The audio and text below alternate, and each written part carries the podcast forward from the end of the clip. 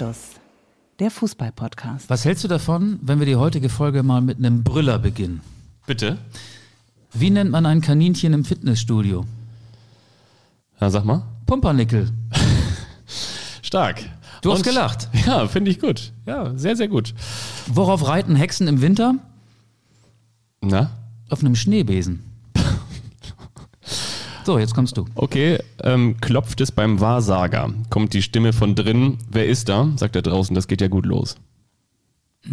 Okay.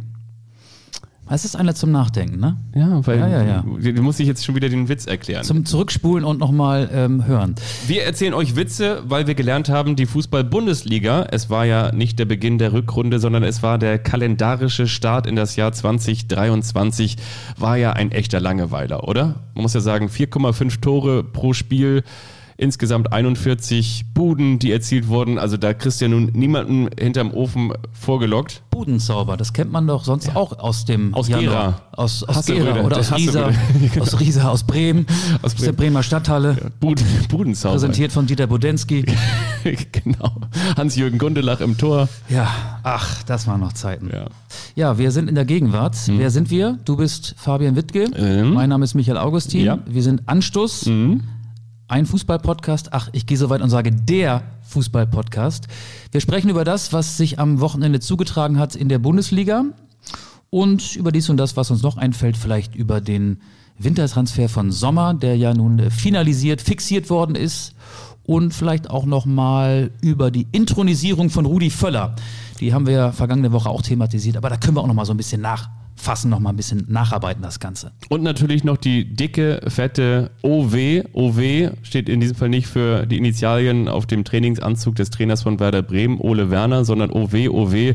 Da gab es eine ziemlich bittere Klatsche, Klatsche, Klatsche, ne? Das 1 zu 7, 7, 7. Ja, 7. da haben viele geklatscht, aber Ja. nur die, die es mit dem FC halten, die Fans des ersten FC Köln. Ich war ja auch bei einer Klatsche dabei. Ich habe ja am Wochenende tatsächlich im Wolfsburger Kühlschrank ein historisches Bundesligaspiel gesehen, den die höchste Niederlage von Christian Streich, der auf den Tag genau am vergangenen Samstag elf Jahre Trainer des SC Freiburg war.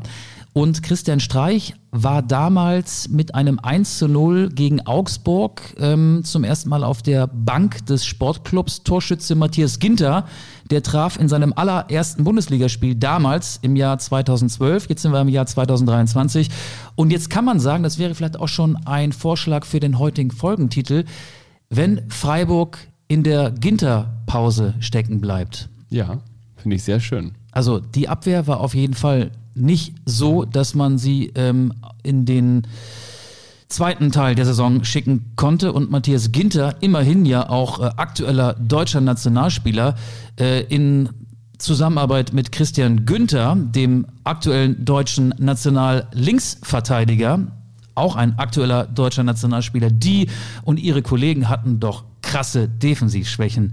Und der VfL Wolfsburg hat sechs Stück den Freiburgern eingeschenkt. Und das, obwohl der SC Freiburg mit der zweitbesten Abwehr der Liga angereist war. 17 Gegentore nur.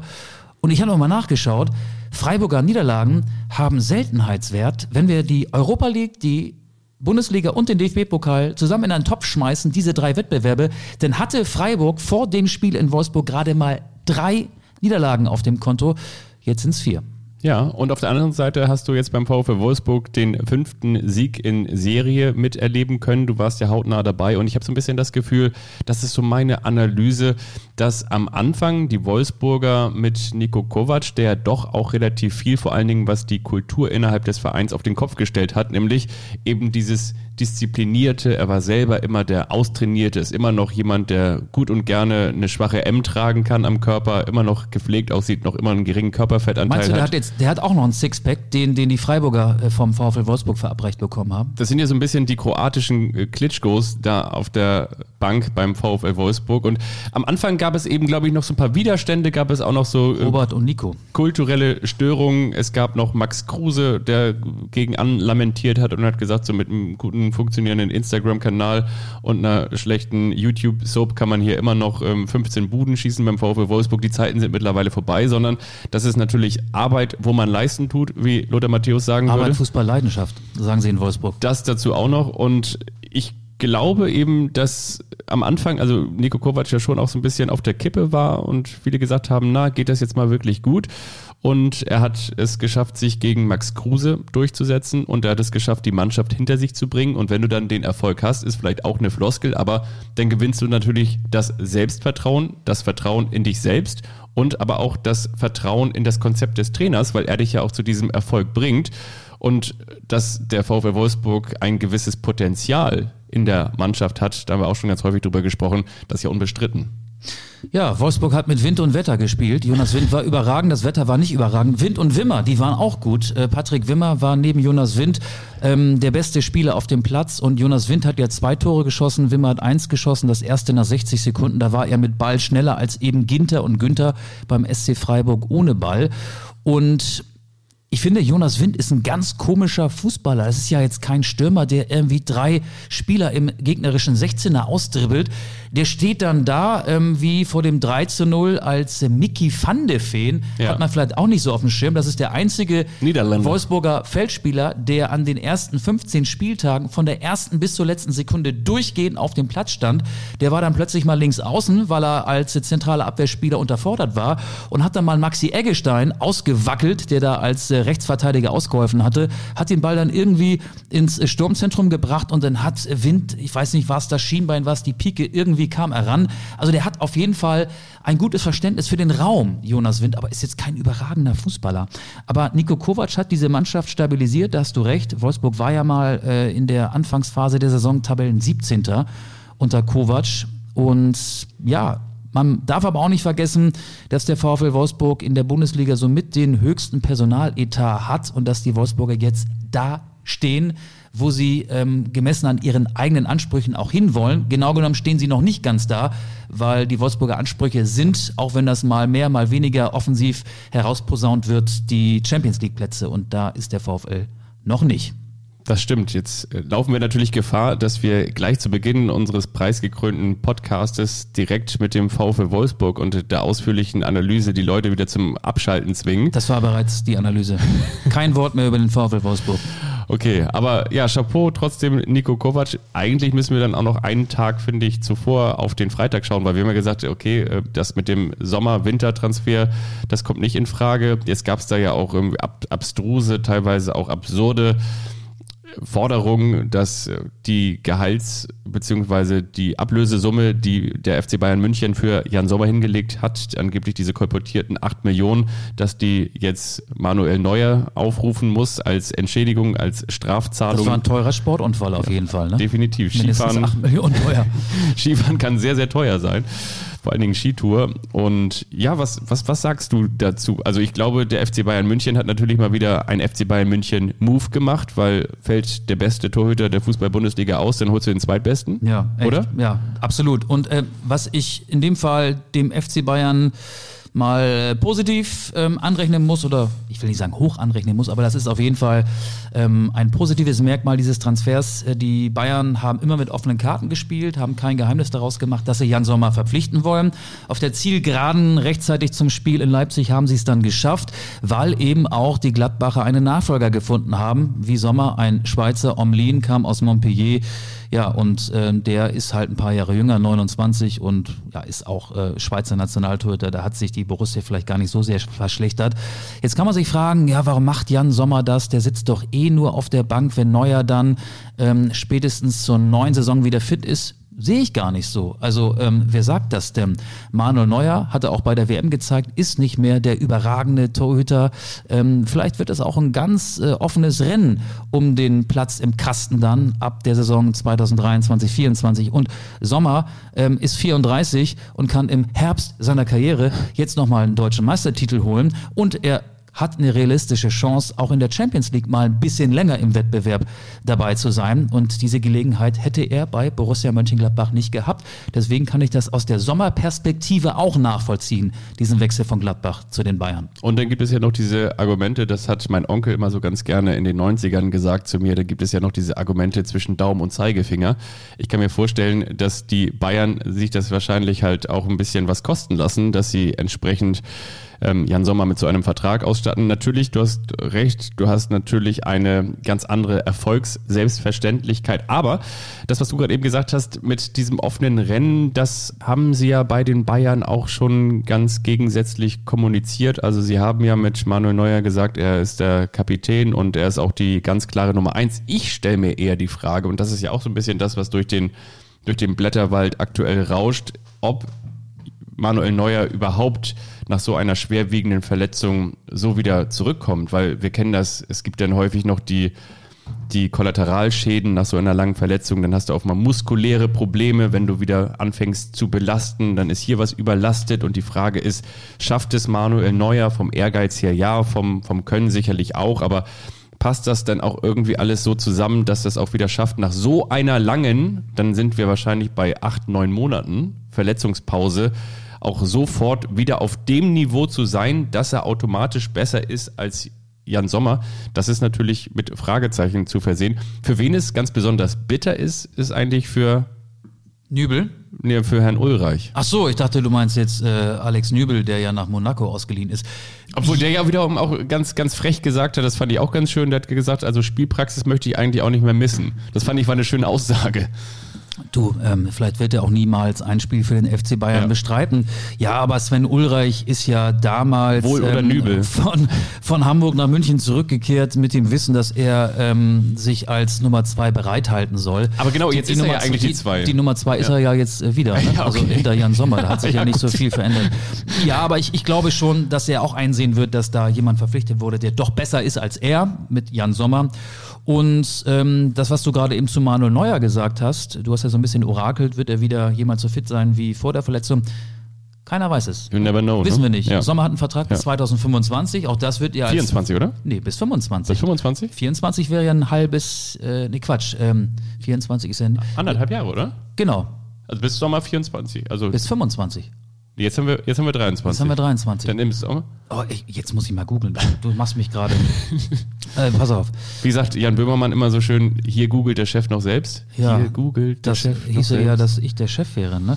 Nö, das habe ich nicht gesagt. Ich Du kannst ja auch. noch mal einen Witz erzählen. Be äh, Ja. Sommer, Jan Sommer Vertrag. Ähm, nein, er hat einen Vertrag bis, Bis? zum 30. Juni 2025. Ach, 25, 25. okay. Ja. Also damit wollen die Bayern, oder zumindest Ja. ist das ja die Interpretation vieler Kollegen, ähm, dass die Bayern Manuel Neuer damit nochmal zeigen wollen, wie sauer sie auf ihn sind, dass er äh, Skifahren gewesen ist und sich diese krasse Verletzung zugezogen hat. Also ich glaube, das wird ein offenes Rennen. Aber keiner weiß es. Es ist sehr viel hypothetisch von dem, was wir hier gerade besprechen, aber das ist ja eigentlich fast immer so in diesem Podcast. Wir könnten den, die Folge sonst auch nennen, wenn Manu sein Sommermärchen erlebt. Könnten wir auch machen, ja. Aber wir auch machen. Im Januar, ja, wäre das auf jeden Fall ähm, ein interessanter Titel. Wir können auch noch. Und auch was ist, wenn der FC Bayern München ein Pokal gewinnt und Jan Sommer den entscheidenden Elfmeter hält? Dann ist das der Mit-Sommernachtstraum. Oder der Sommerheld. Das stimmt, ja. Ich weiß nicht, ob du darüber sprechen möchtest, weil wir wissen ja auch, dass du grün-weiße Sympathien hast Ja. und mit dem Bruder von Ole Werner äh, zusammen Fußball gespielt hast. Ja. Die Bremer haben ja verloren in Köln. Das kann man so sagen, ja. Du, da sitze ich in Wolfsburg, bin auf dem Rückweg mit der Bahn. Toi, toi, toi, Ja. es ist alles gut gegangen. Ich habe mich ja schon oftmals über die Deutsche Bahn ausgelassen. Auch die vielen Freiburger Ultras, die zumindest zwischen Wolfsburg und Hannover im selben Zug saßen wie ich, die waren alle total gechillt. Also kleiner Exkurs nochmal nach Wolfsburg. Wir reden nicht über den VfL, wir reden über den Wolfsburger Hauptbahnhof. Ähm, da steht man dann und er kam da zu Hunderten, die schwarz gekleideten Ultras, äh, ich würde mal sagen 98,75 Prozent waren männlich, die Treppen hoch, hatten ihre Trommeln in der Hand, hatten ihre Fahnen eingerollt, hatten teilweise auch, um sich vor der Kälte zu schützen, Sturmhauben im Gesicht, waren im Durchschnitt 21,75 Jahre alt. Also viele junge Männer, die waren alle total also keiner war irgendwie, wirkte besoffen oder so. Die waren alle gechillt, die haben da ähm, auch sich ganz ruhig verhalten und die waren so gut organisiert. Da gab es einen, der hatte dann so ein riesengroßes, ähm, kennst du das, wenn du im Discounter bist?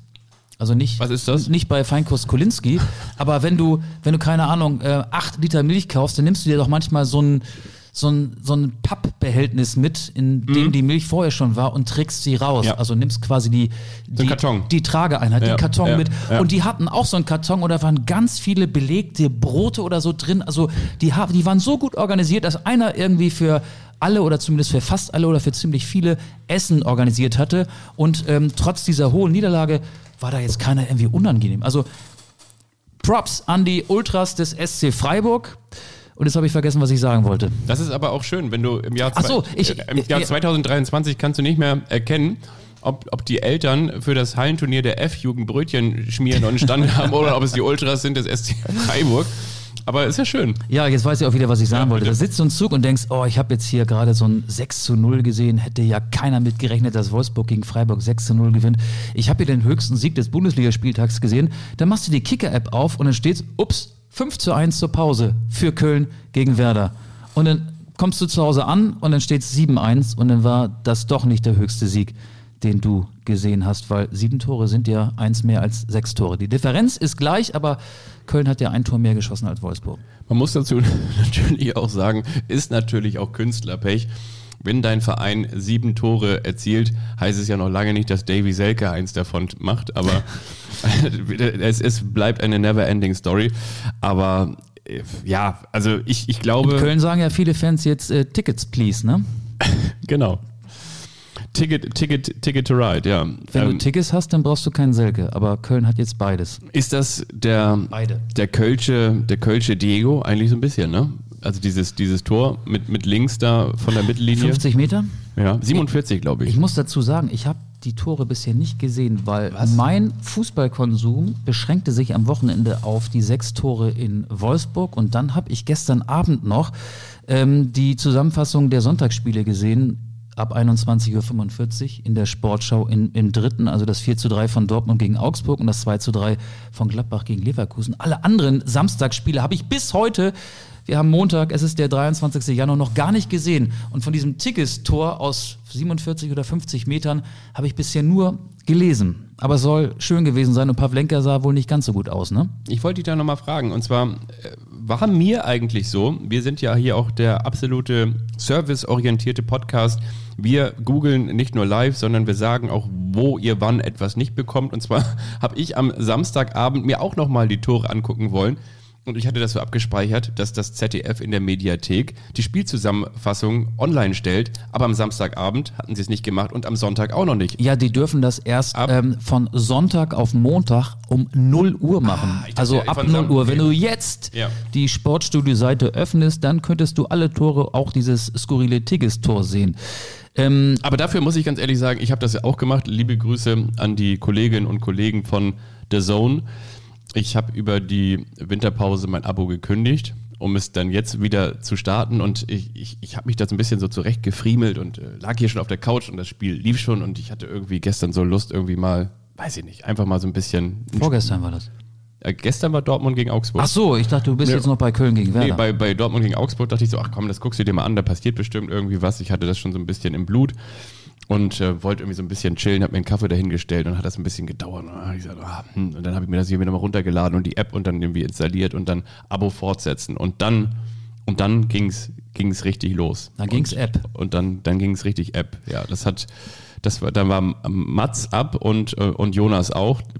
Mats und Jonas, Jonas Hummels und ähm, Und Schlotterbeck war so wie in Katar, ne? ja, Ja. Hinten und vorne gefährlich. Für den eigenen Torhüter, aber auch für den gegnerischen. Ähm, aber ich will noch ein paar Sätze zu Köln gegen Werder verlieren. Äh, ich fand interessant, dass Steffen Baumgart bei der Spieltagspressekonferenz, also vor dem Anpfiff, schon seine Startelf verraten hat.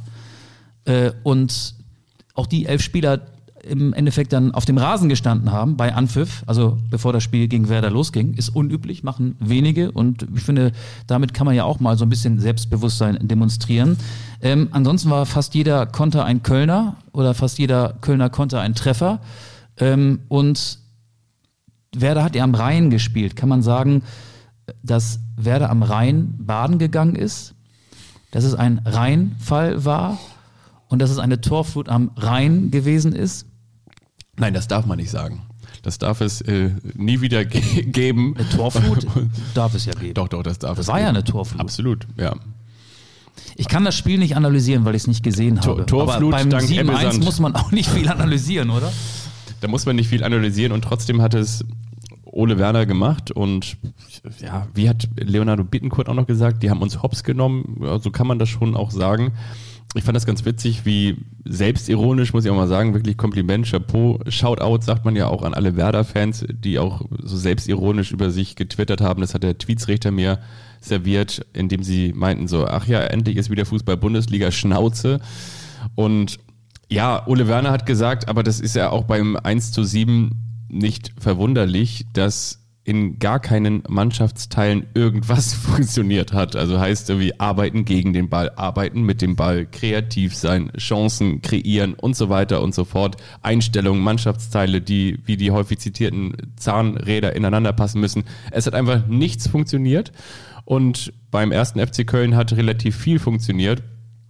Und dann, dann ist es so. Ich glaube aber auch, dass, dass Werder, Werder hat jetzt ziemlich dicke Bretter. Die spielen jetzt zu Hause gegen Union Berlin und dann auswärts beim VfL Wolfsburg. Bin ich Mittwoch bei dem Spiel. In, in Union? Hier in, in, in Union? Nee, bei Werder, ne? Ist ja klar. In, Genau. in, bei, bei, bis bei Friedrich Merz in der Union. Nicht an der alten Fürsterei, sondern an der Weser bin ich, ja. Äh, ja, wahrscheinlich hat Ole Werner recht gehabt. Also ich kenne nur das Ergebnis und war total überrascht. Normalerweise denkst du ja, wenn da der äh, Neunte beim Zehnten spielt, so war es, glaube ich, vor dem Spieltag, dann wird das knapper ausgehen. Ja.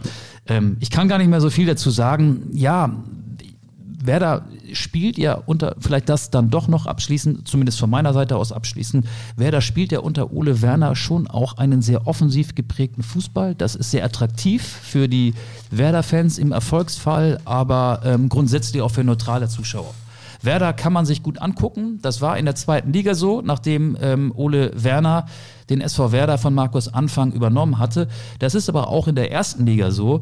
Aber da ist auch immer so ein Risiko mit im Spiel, weil Werder konteranfällig ist. Und das, was ich mitbekommen habe, ist, dass die Kölner Werder komplett ausgekontert haben und ja jeden Konter auch verwertet haben oder annähernd jeden Konter verwertet haben. Ja, und das, also genau so ist es. Und das ist jetzt die Frage, ob sie, ja, ist ja wie bei so einem Totalschaden, ne? Also wenn du ringsherum um das Auto gehst und sagst so, okay, jetzt äh, muss ich die Beule nicht suchen, sondern ich kann eigentlich überall anfangen, dann hast du natürlich auch die Chance, relativ schnell wieder etwas zu verbessern. Aber ich glaube vor allen Dingen, dass es sportpsychologisch wichtig sein wird, das Ding aus den Köpfen zu bekommen, dass Werder auch noch Bedarf angekündigt hat. Also Ole Werner hat das gemacht, äh, Clemens Fritz hat das jetzt auch nochmal gemacht im, im Interview und gesagt, so ja, da wird auch nochmal ein bisschen was geprüft, aber Du meinst, wenn Füllkrug dann äh, nach Hoffenheim oder wohin auch immer wechselt, dass da ein neuer Stürmer her muss? nach Hoffenheim übrigens, da habe ich auch nochmal heute auf die Tabelle geschaut, weil wir hatten doch gesagt, nachdem Du musst aufs Konto schauen. Bei solchen Wechseln musst du immer aufs Konto schauen. Ja, aber wir hatten doch zu Beginn der Saison, ich finde so diese XXL-Winterpause, die nun wirklich, ich finde dieses Wort XXL-Winterpause ist so ausgelutscht mittlerweile. Das ist so wie Hüben und Drüben. Und Deswegen habe ich ja vor einer Woche auch gesagt, wir kommen aus der XXXXXXXL Winterpause. Das Das, ist nicht Nee, ausgelutscht. das ist schon deutlich besser. Ich wollte nur sagen, André Breitenreiter, wir hatten ihn hochleben lassen, den Meistertrainer des FC Zürich mit dem tollen Start bei Hoffenheim. Weißt du, dass Hoffenheim mittlerweile nur noch 13. ist?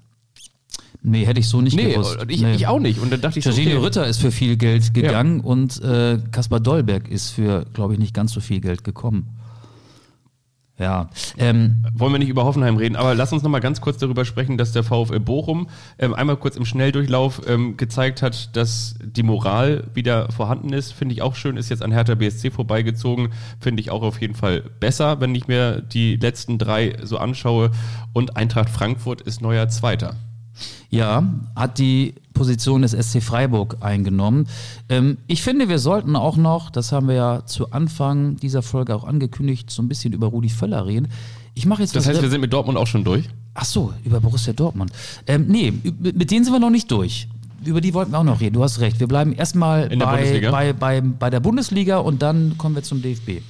Borussia Dortmund, wie gesagt, gestern bei der Zone am Anfang hatte ich noch so ein paar Probleme, mich mit meinem eigenen LAN, mit meinem eigenen nicht nur ELAN, sondern auch WLAN zu konfigurieren und zu pairen, wie man so schön sagt. Aber dann, als ich drin war, ging es so richtig ab. Ja, ein unfassbar mitreißendes Spiel. Ich muss auch ganz ehrlich sagen, ich finde das, was, obwohl auch die Augsburger schlecht dastehen, in der Tabelle aktuell, glaube ich, 14. sind oder nee, sogar 15.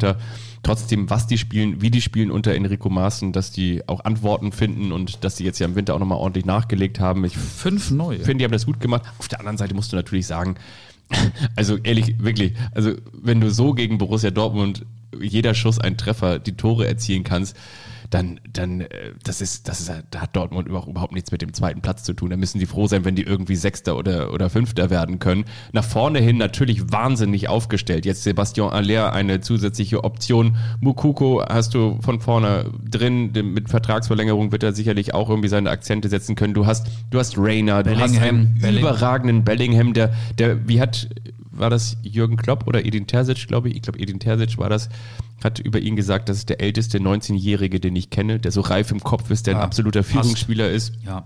Der ja auch ähm, mit Lionel Messi gemeinsam hat, dass sie beide während ihres ersten Länderspiels nicht nur ein Tor, sondern auch ein Tor und eine Vorlage ähm, ähm, beigesteuert haben. Also da greifst du ganz oben im Regal um dich, wenn du an Jude Bellingham denkst. Und der, der Kader wird Riasson von Breiter Union, breiter, ja. jetzt Außenverteidiger für den gerade nicht fitten Meunier. Aber du hast halt eine Abwehr, Ja. die nicht viel besser, was die Anzahl der Gegentore ähm, angeht, aufgestellt ist als die von Hertha BSC, also als die Abwehr eines Abstiegskandidaten. Und da sind wir auch bei äh, Schlotterbeck, bei Hummels und bei Süle. Süle saß auf der Bank. Ähm, Schlotterbeck, wie er da außen versucht hat einzuschreiten und sich so abkochen lässt. Und dadurch ist ja eines der drei Augsburger Tore entstanden. Kurz darauf hat er dann auf der Gegenseite für Borussia Dortmund ein Tor erzielt. Aber Schlotterbeck ist viel zu fehleranfällig. Also der hat nach seinem Wechsel von Freiburg nach Dortmund das Niveau nicht halten können und hat ja auch in der Nationalmannschaft in der Phase vor der WM in Katar viele Fehler gemacht. Die Anlagen sind da. Ähm, das kann ein ganz, ganz großer Fußballer werden, aber der hat gerade ganz große Probleme, Stabilität in seine Leistung zu kriegen. Und das war, war für mich schon überraschend, wie ähm, fahrig der gestern wieder gespielt hat. Ja, so ein bisschen äh, wie Frank Fahrenhorst eins. Gefahrenhorst. Ge Gefahrenhorst. Ich, ich, ich stimme da auch zu 100 Prozent dir zu und würde eben sagen, dass, dass Nico Schlotterbeck der einzige Fehler, aber das ist natürlich genauso wie bei den Torhütern, wenn du als Abwehrfehler, als Abwehrspieler einen Fehler machst, dann führt das in der Regel zu Großchancen oder eben zu Toren. Und er entscheidet sich aktuell noch zu häufig für den riskanten Ball oder den riskanten Move und äh, ist sich zu fein dafür, den Ball notfalls einfach mal ins Seiten auszuspielen oder auf die Tribüne zu schlagen oder nach vorne rauszuspielen. Und dieses, dieses ähm, ähm, spielerische von hinten sich rauskombinieren, das, das liegt ihm einfach nicht. Oder er hat in Summe einfach zu häufig Pech damit. Aber genau das sind diese Dinger, wo er unfassbar schlecht aussieht. Er trifft dann zwar auch vorne und äh, hat auch zum Beispiel, er hat ja ein Tor selbst gemacht und hat das andere Tor, das Tor von Rainer auch eingeleitet mit dem diagonalen Querpass, den er in die Spitze spielt, Kopfballverlängerung. Rainer nimmt den Ball runter, zieht Das ihn war rein. Jerome Boateng at his best Ja, oder Mats ne? Hummels äh, Ja. in seiner besten Phase, klar. Aber hinten, Aber was bringt dir das, wenn du Ja. da in deiner, ähm, also die Kernkompetenz ist ja die Verteidigung Ja. und da hakt es bei ihm momentan. Zu Karim Adeyemi möchte ich auch noch ein paar Sätze verlieren. Ich habe mal reingehört in den Podcast, Karim und Ben machen Auge. Nach fünf Minuten konnte ich nicht mehr.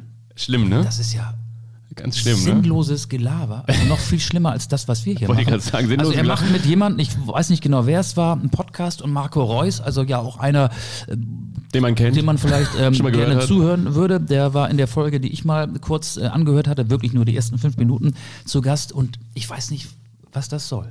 Nee, ich weiß es auch nicht. Ein Spotify Original. Wahrscheinlich kriegen die mehr Geld für ihren Podcast als wir für diesen hier. Das glaube ich nicht. Wie ungerecht die Welt Noch ist. mehr? Ja. Aber Karim Adeyemi muss ich auch ganz ehrlich sagen, ich war damals in Salzburg immer, könnt ihr ja auch mal sagen oder mal drüber nachdenken, wenn ihr jetzt gerade meine Gedanken Regung sozusagen mithört. Aber ich war damals immer so ein, so ein großer Fan davon und habe gesagt, ah ja, ich mag, ich mag diese, diese, diese Fußballer, die dem deutschen Spiel, wenn wir jetzt mal in Richtung Nationalmannschaft Der denken. Podcast hat nichts mit seiner fußballerischen Leistung Nee. zu tun.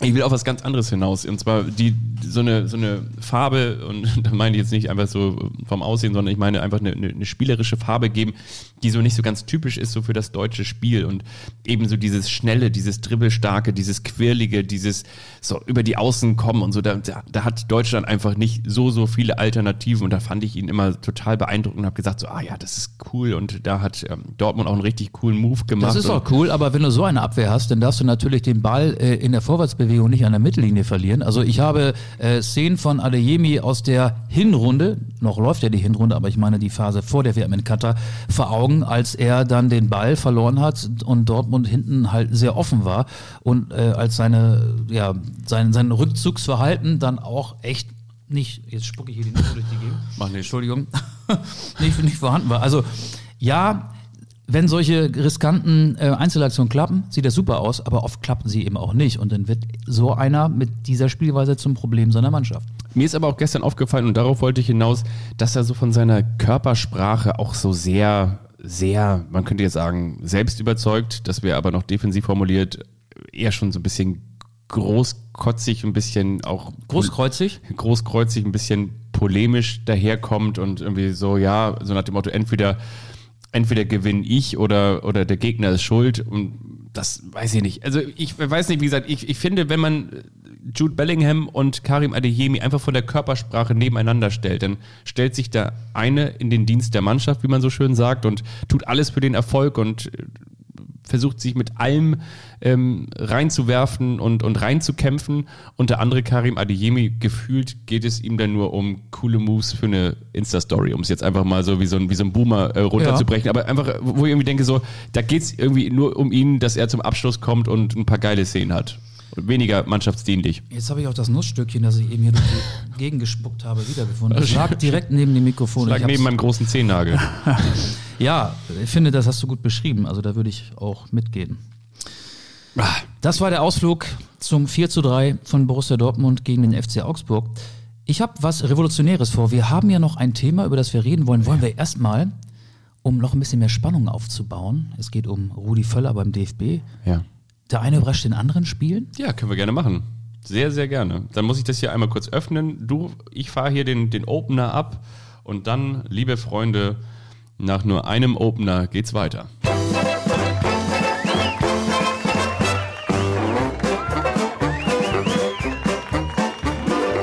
Das ist der eine, der überrascht den anderen. Und wiederum der andere, der weiß nichts davon.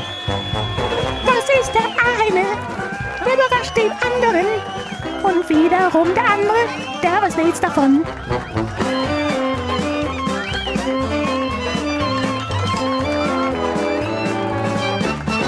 Der eine überrascht den anderen. Ist ein Evergreen. Ich höre ihn immer wieder gerne. Ist gut, bleibt gut, wird immer gut sein. Ja.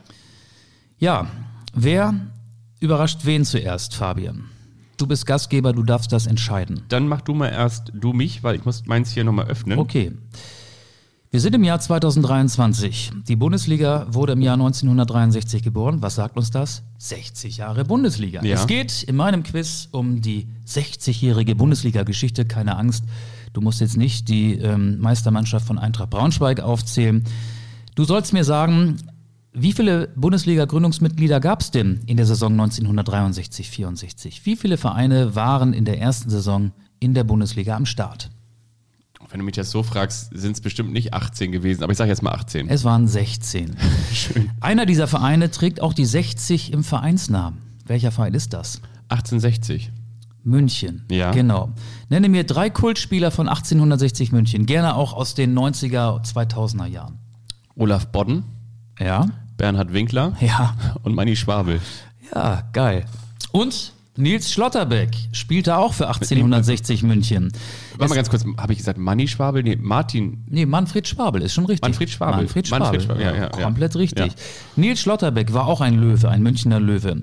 Ist er der Vater, der Onkel oder der Opa von Kevin und Nico Schlotterbeck oder einfach nur der Briefträger? Der Briefträger. Nee, der Onkel. Tatsächlich? Nils Schlotterbeck ist der Onkel von Kevin und Nico Schlotterbeck, die in der Bundesliga spielen. Jetzt spielen wir das Spiel jünger oder älter als 60. Ich nenne dir ein paar ehemalige Bundesligaspieler und du sagst mir, ob sie jünger oder älter sind als 60. Jörg Schmatke, der übrigens jetzt ja auch nicht mehr Geschäftsführer beim VfL Wolfsburg ist, also er ist es noch bis Ende des Monats, aber er hat sein letztes Heimspiel erlebt gegen Freiburg, witzigerweise gegen den Verein, bei dessen ersten Bundesligaspiel 1993 er im Tor stand. Jörg Schmatke, älter oder jünger als 60? Der ist jünger. Richtig, 58. Ja. Rudi Völler, älter oder jünger als 60? 62. Stimmt. Jürgen Klinsmann, Hageno, die Fußballfans, so glaube ich, erstmal wissen ganz genau, dass ich ähm, in meinem Personalausweis. Wo ist er jetzt? Er hat ihn der Hund gefressen. Bello, rück ihn raus. Du Frechsal. Ja, wo bist du jetzt? Komm wieder, komm wieder unterm Sofa vor. Jetzt hat er hier ähm, mein Doppelpass. Einmal habe ich ja die Staatsbürgerschaft in Kalifornien angenommen. Aber der, der Jonathan, der, der, der Jonathan, mein Sohn, der ist ja Schwabe. Ähm, ich bin, wie alt ist Jürgen Klinsmann? 53, 55? 58. 58, auch. Jü- Jünger als 60. Ja. Frank Mill. Wie Klinsmann auch Weltmeister 1990 geworden. Der wird ja nicht in Hundejahren, sondern in Promille gemessen. Und das sind, ich würde sagen, Frank Mill ist noch keine 60. Doch, 64. Oh, oh, oh. Borussia Dortmund, Fortuna Düsseldorf. Und wo noch? Borussia Mönchengladbach. Borussia Mönchengladbach, okay. Ja gut, äh, Lothar Matthäus. Ist, ähm, der ist über 60. 61, 62. 61. 61. Eike Immel. Über. Eike Immel ist, glaube ich, der Spieler, der die acht meisten Bundesligaspiele in der Geschichte hat. Stimmt das? Weiß man nicht. Die acht meisten, das weiß ich nicht. Er hat viele. Ja. Und er ist 62. Du hast bisher jede Frage richtig beantwortet. so kennen wir wir bleiben das. bei den Torhütern. Auch er stand mal im Tor von Borussia Dortmund. Wolfgang Teddy de Beer. Damals quasi der Sven Ulreich hinter Stefan Kloß, könnte man sagen. Ähm, Wolfgang Teddy de Beer Hat aber auch als Nummer 1 ein paar Saisons für Borussia Dortmund bestritten. Aber es geht nicht um die Anzahl der Spiele, es geht um sein Alter. der ist über 60. 59. Ah, Stefan Reuter. Stefan Reuter, da ist die Haartransplantation auch noch nicht angewachsen, oder? auch gemein. Aber ja, Der sieht so aus wie der Rasen, den ich äh, Ende Oktober bei uns angesät habe. kommt langsam. kommt, kommt sehr, sehr langsam. Ja. Obwohl Stefan Reuter früher sehr schnell war. Ja. Er ist über 60. 56. Was? Ja. Jetzt machen wir einen kleinen Bruch. Äh, also drei Spiele habe ich noch. Die haben aber alle nichts mit Borussia Dortmund zu tun. Bruno Akrapovic. Frag mich nicht, warum ich auf den gekommen bin, aber Bruno Akrapovic finde ich als wahrscheinlich, weil ich in Wolfsburg war. Der hat ja auch mal beim VfL Wolfsburg gespielt. Mainz 05 auch. Locken, oder? Hatte der nicht so einen Locken? Ja, Locken. Der ist ähm, unter 60. Ja, 55. Rune Bratset. Über. Ja, 61. Und Carsten Kober. Carsten Kober. HSV, ne? HSV. Und VfB Lübeck auch später noch. Carsten Kober ist, ist über 60. 55. Das war der einzige, den du falsch hattest. Ähm, das Quiz geht noch ein bisschen weiter. Wir gehen weg vom Alter. 60 Jahre Bundesliga. Welches war die höchste Rückennummer in 60 Jahren Bundesliga? Was glaubst du? Welche Zahl war das? Die höchste Rückennummer. 48 Nee, 77. von? Andreas Görlitz. Echt? Ja, der wechselte damals zum FC Bayern, zum KSC und der spielte in einer Band, die hieß Room 77. Deswegen hat er die 77, die 77 gewählt beim KSC. Die zweithöchste Rückennummer Vicente Lizarazu in seiner zweiten Zeit beim FC Bayern war die 69. Und du sagst mir jetzt, warum die 69? Die 69, weil er 1,69 Meter groß ist. Genau. Und 69 Kilo wiegt oder wog und im Jahr 1969 geboren wurde. Echt? So, und jetzt sagst du mir noch, was passierte in der 60. Minute beim Spiel VfL Wolfsburg gegen den SC Freiburg? In der 60. Spielminute, Ja. Da fiel wahrscheinlich ein Tor, oder? Nee, da gab es einen Videobeweis. Der ist zum Glück noch nicht 60. Hoffentlich wird er auch nie 60. Das war mein Quiz für dich. Vielen, vielen Dank. Das war sehr, sehr schön. Ich möchte mit dir jetzt müssen die Werder-Fans mal weghören, noch einmal an große Niederlagen der Bremer erinnern, weil wenn wir schon mal die Wunde offen haben und das Salzfass vor uns steht, dann Die Wunde wir, von der Weser. die Wunde, die Wunde von der Weser, das ist auch schön. Da können wir da noch ein bisschen Salz reinstreuen. Und zwar ist das 1 zu 7 nicht das einzige 1 zu 7 gewesen. Und zwar gab es zum Beispiel am 21.03.1987 auch schon mal ein 1 zu 7. Am 21.03.1987. Ich möchte wissen, gegen wen? Welches Jahr? Ich sorry. Am 21.03.1987. Es stand zur Halbzeit 0 zu 1. Borussia Mönchengladbach. Das ist richtig. Mhm. Woher weißt du das? Nö, weiß ich. Das finde ich stark. Wir gehen noch ein bisschen weiter und blättern das Geschichtsbuch noch ein bisschen weiter auf, Ich glaube, ich weiß es deshalb, äh, ich will es kurz sagen, Ja. äh, weil ich das Spiel Werder Gladbach. weil das an deinem Bestimmt- 40. Geburtstag war. Nee, aber ich habe das schon ein paar Mal übertragen und wir kriegen ja immer vorher Ja. diese ganzen Informationsmappen und da gibt es auch mal so eine Statistik, die äh, höchsten Siege für die einen, die höchsten Niederlagen für die anderen und da taucht das immer wieder auf. Deswegen hat sich das bei mir eingeprägt. Dann kann es auch sein, dass du möglicherweise auf diese Niederlage kommst in der Saison 1976-77 und zwar ganz genau am 14. am 16. April 1977. Zur Halbzeit führte die Mannschaft schon mit 2 zu 1 gegen Werder Bremen. Endstand wieder 7 zu 1. Welche war's? Es wäre einfach, wenn ich jetzt sagen würde, der FC Bayern, aber ich sag, der war es nicht. Es Richtig? Ist Es, er nicht? es war Schalke 04. Nein.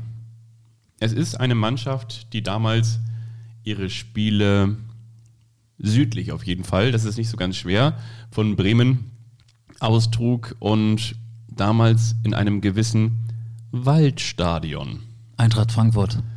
beheimatet war. So ist es. Am 16.04.1977 gewann Eintracht Frankfurt gegen Werder Bremen mit 7 zu 1. Aber die höchste Niederlage in der Bundesliga-Geschichte, die fiel noch höher aus.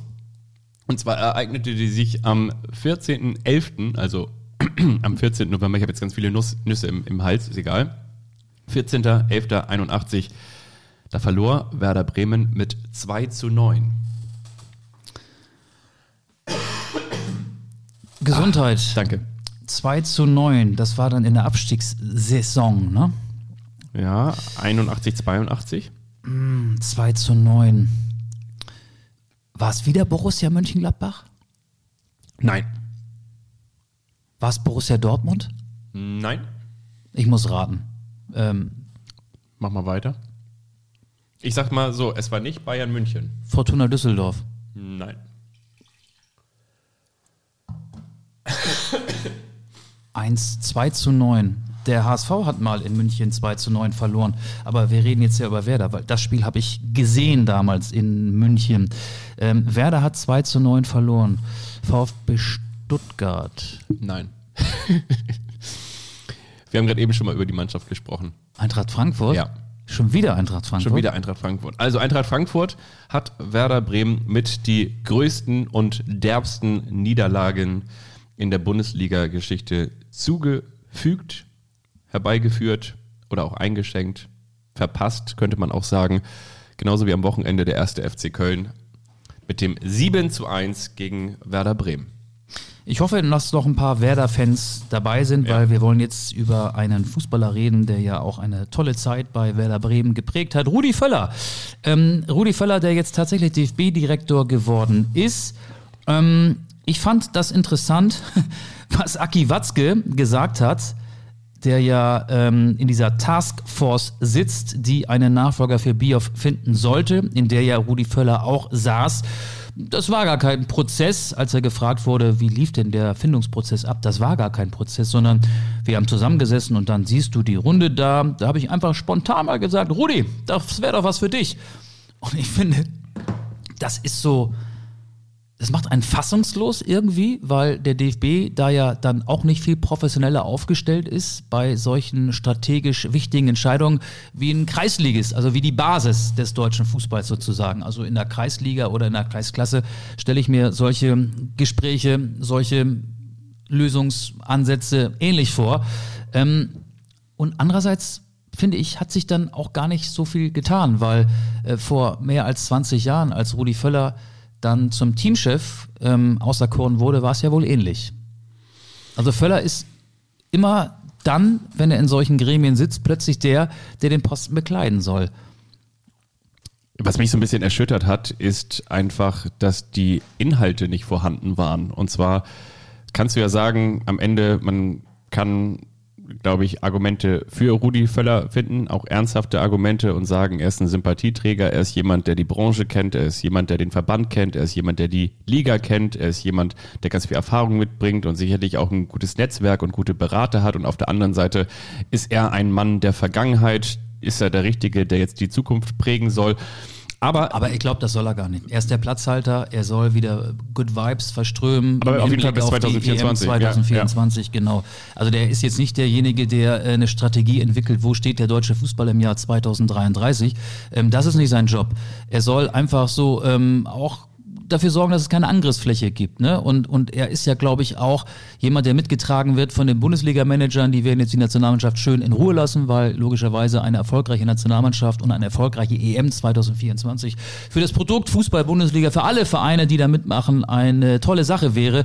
Und da lassen alle Rudi in Ruhe, glaube ich. Also er ist ein Platzhalter. Aber, Definitiv. aber natürlich total rückwärtsgewandt. Was mich einfach bisschen ratlos zurück, Rudi ratlos zurückgelassen hat, war, dass ich einfach aus der Pressekonferenz, aus dieser Vorstellungspressekonferenz nicht so viel mitnehmen konnte. Und zwar wurde er ja auch gefragt, wie möchte er jetzt für zum Beispiel eine bessere Stimmung sorgen. Und dann hat er gesagt, so ja, ich glaube, ne, so nach dem Motto, mit, mit dem Erfolg wird sich das dann auch wieder einstellen und da kann er jetzt auch noch nichts Konkretes zu sagen und das muss man sich dann auch irgendwie erarbeiten, wo ich irgendwie denke, also wirklich jetzt nochmal, wir sind im Jahr 2023 und das ist ja auch nicht so, dass da irgendwie drei Kreiszeitungen und der Kicker dann da irgendwie stehen und am nächsten Tag einen Artikel formulieren, sondern das geht ja durch alle Social Media Kanäle rauf und runter. Du musst dich doch auf irgendwas vorbereiten, du musst dich auf diese Fragen vorbereiten und dass die da möglicherweise auch kommen werden. Das ist das eine. Du, der will das aussitzen. Ja. Ganz im Ernst. Olaf Scholz, ja, so, so ein bisschen so nach dem Motto im Just Zweifel. being Rudi. Ja, und, und, und das andere war, dass du denn diese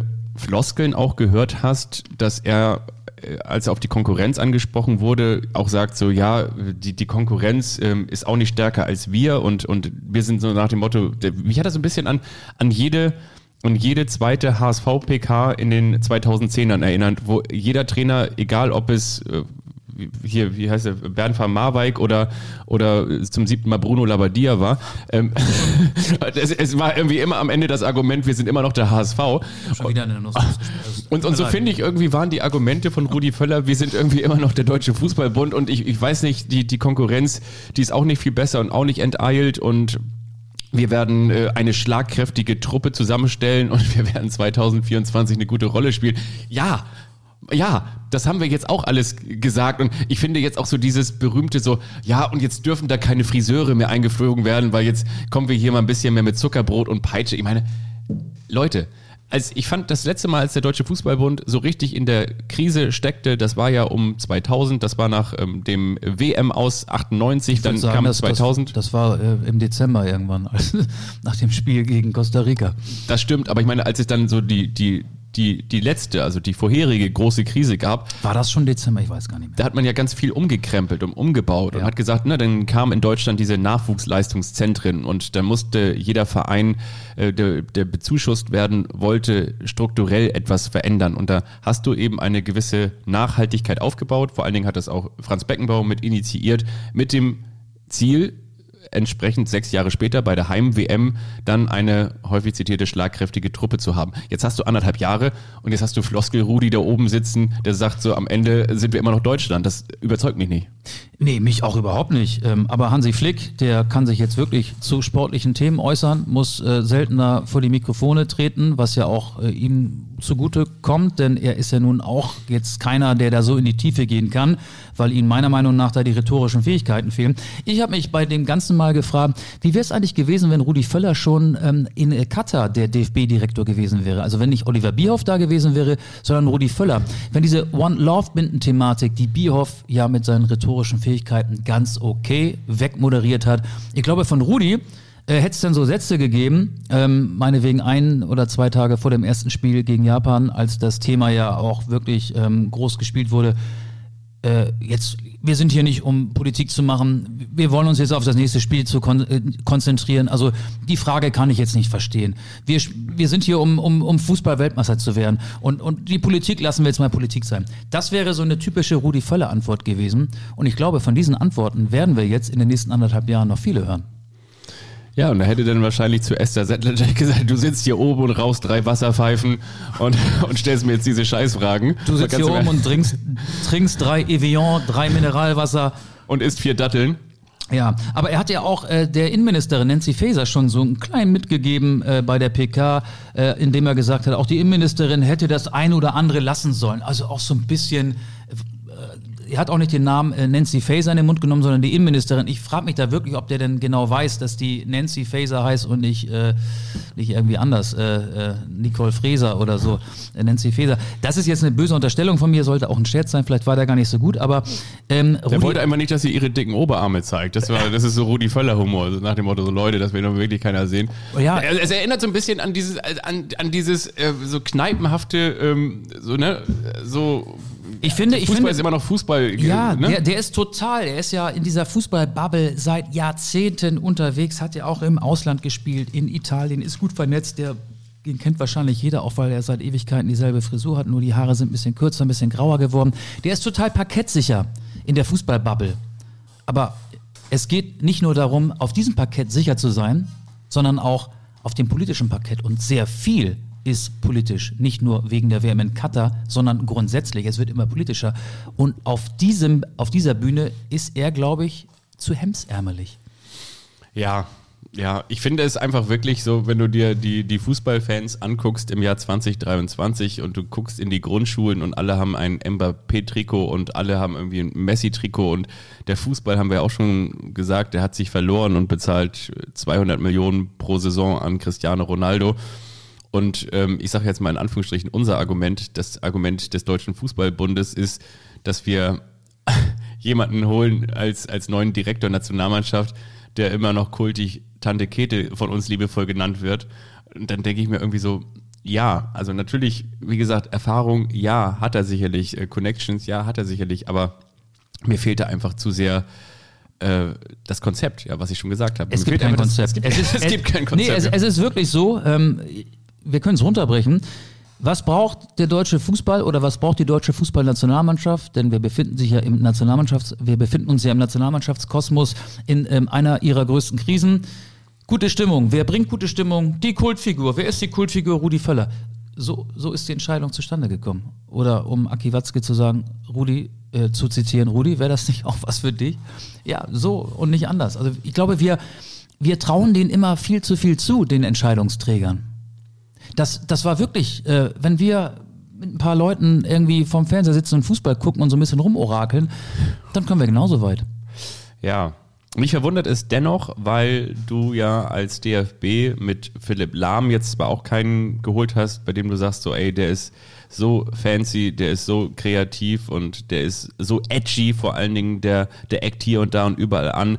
Aber du hast schon jemanden geholt, der sehr zeitgemäß erscheint, der auch über den Tellerrand hinausschaut, der sich auch so ein bisschen nicht nur politisch interessiert, sondern der auch so was seine Investitionen, also auch mit der Wirtschaft gut verbandelt ist und einfach jemand ist, der, der glaube ich, ein guter Funktionär sein kann.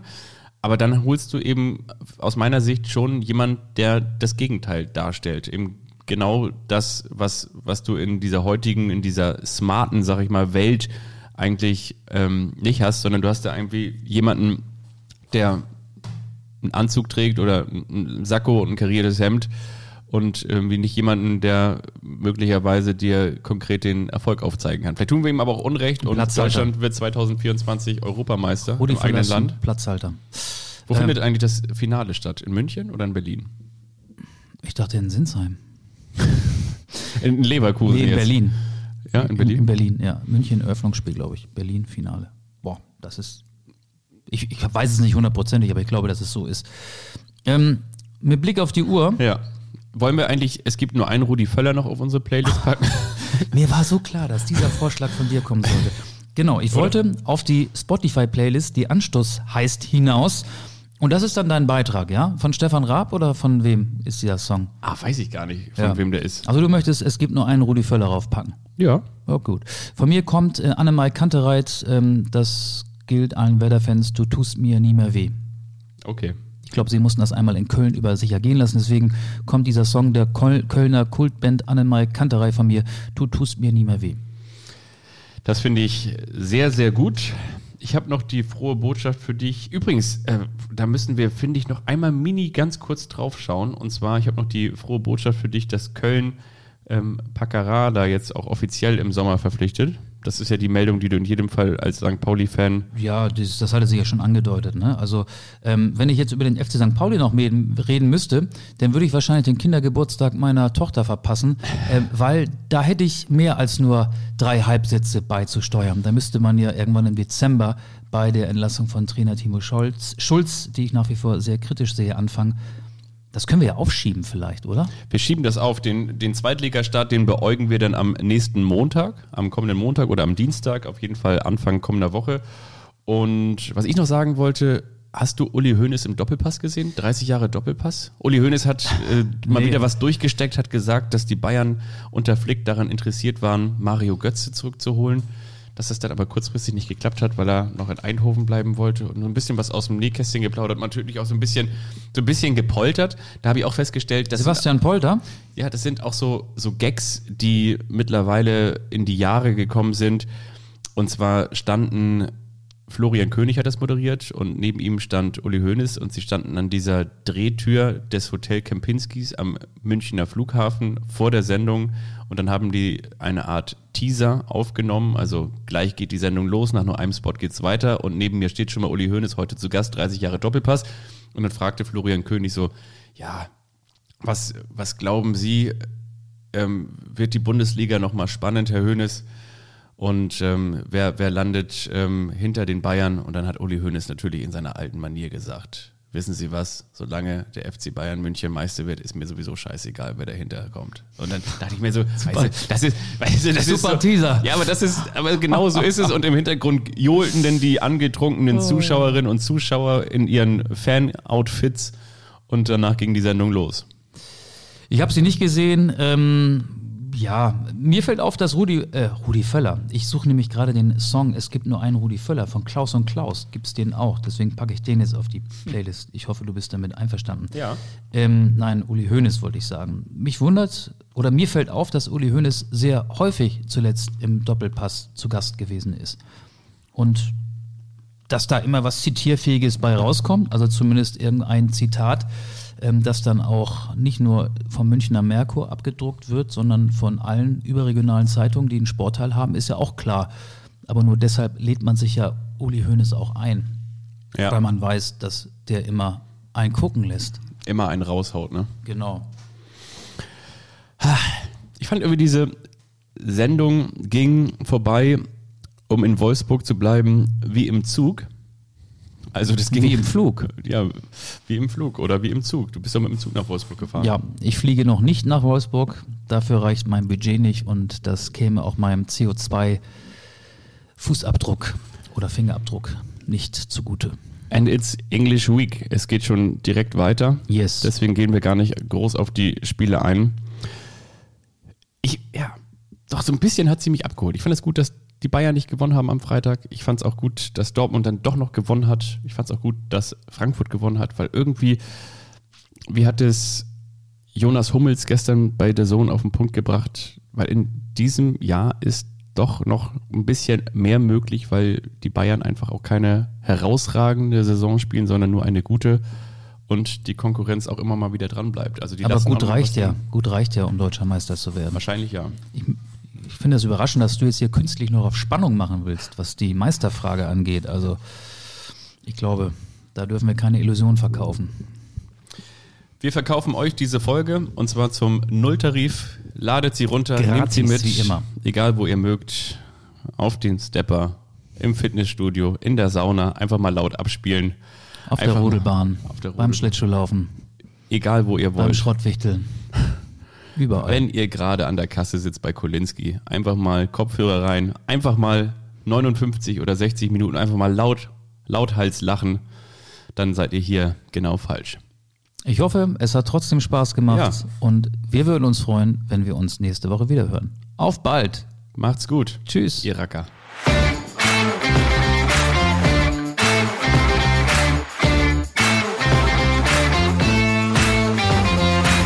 Anstoß, der Fußball-Podcast.